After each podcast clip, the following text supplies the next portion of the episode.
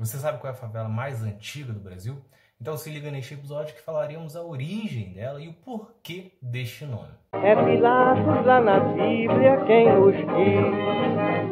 E também faleceu por ter pescoço o infeliz autor da guilhotina de Paris. Como ainda não deu tempo de você fazer uma pesquisa rápida no Google, estamos falando né, da favela da Providência.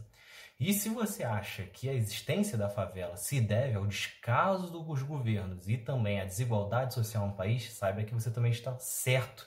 E é a própria história que diz isso. Isso porque no século XIX até existiam alguns barracos irregulares, tanto no Rio de Janeiro como em outras regiões do Brasil. Só que a primeira vez que houve um crescimento considerável em um mesmo local foi em 1897. Naquele ano, os soldados que foram para a Guerra dos Canudos tinham a promessa de que receberiam casas, o que nunca aconteceu.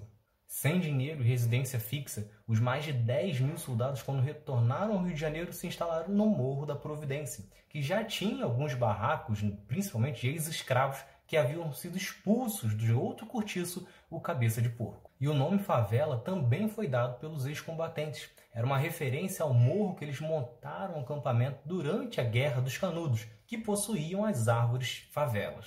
E saber disso é importante porque, por um bom tempo, alguns setores da mídia levantaram a tese de que favela era um termo depreciativo. E como você pode ver, está longe disso. Favela simplesmente era o morro que serviu de referência para os outros. E com isso, sempre que você for falar sobre uma favela, principalmente for criticar, é bom ouvir a história, procurar saber a origem dela. No Rio de Janeiro, principalmente, boa parte das favelas surgiram após promessas não cumpridas de governos, ou incêndios criminosos, ou então construções que demoliram as casas para afastar a população mais pobre das áreas mais nobres da cidade. Isso aconteceu muito, tanto no centro quanto na zona sul do Rio de Janeiro no século XX.